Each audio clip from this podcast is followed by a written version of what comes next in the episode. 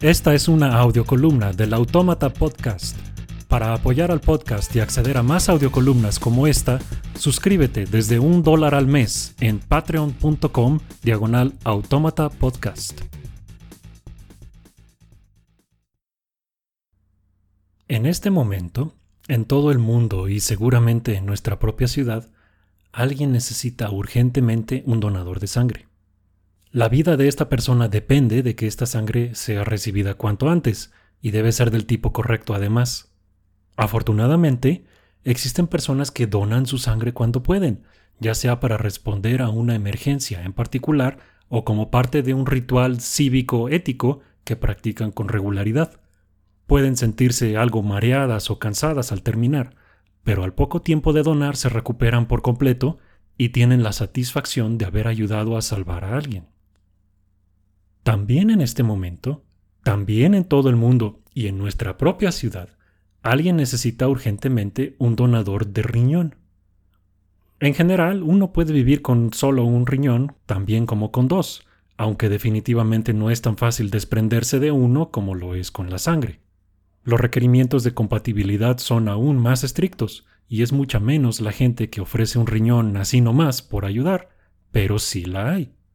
Es un paso tan grande donar un órgano, inclusive uno que se tiene por duplicado, que mucha gente no lo hace ni siquiera cuando está muerta, aunque entonces ya no le sirva para nada y aunque haciéndolo pudieran salvar la vida de otra persona. Habiendo estos actos tan claros de máxima virtud y de dificultad tan baja en el caso de la donación de sangre, solo una proporción minúscula de la población los practica. Aunque se celebre merecidamente a quienes donan sangre, a nadie se le reprueba si no lo hace. Y de negarse a donar un riñón, ni se diga. Pero quisiéramos vivir en un país donde la donación de sangre o de un riñón fuera obligatoria, bajo pena de cárcel o siquiera una multa. Suponiendo que tal cosa fuera posible, ¿qué pasaría con la virtud que tenían esos actos? ¿La virtud debería ser obligatoria? Si no podemos, y si ni siquiera queremos hacer que sea obligatoria la donación de sangre o de órganos, ¿cómo podemos estar a favor de que sí sea obligatoria la donación de todo el cuerpo de una mujer durante un embarazo que ella no desea y que no dejará su cuerpo como estaba antes?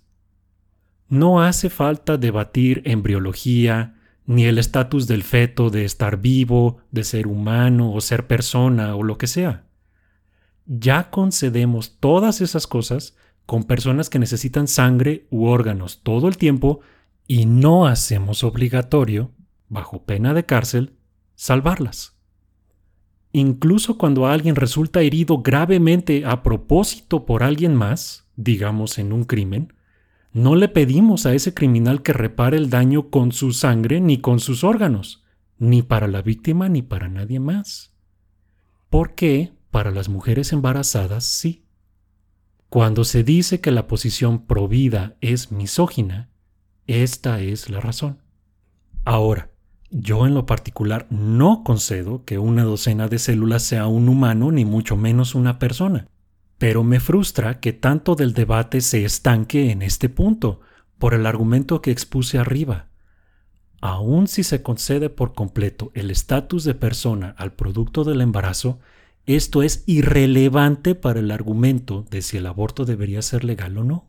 Los argumentos a favor del aborto legal suelen ser algo abstractos, basándose en debatir lo que dicen o no la bioética o la embriología o basándose en la autonomía sobre el propio cuerpo y la salud reproductiva.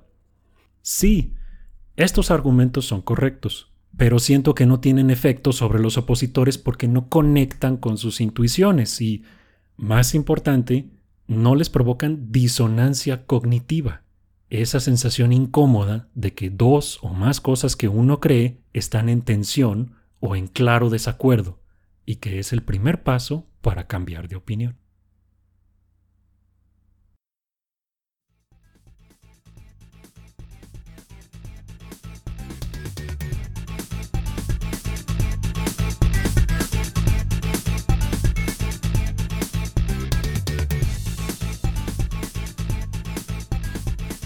Quieres más columnas y contenido extra como el anterior, apoya la producción del Autómata Podcast en patreon.com diagonal autómata podcast o haz un donativo en la página de apoyo en superautomata.blogspot.com. La música para las audiocolumnas es cortesía de sapsplat.com. Yo soy Héctor Mata, gracias por escuchar.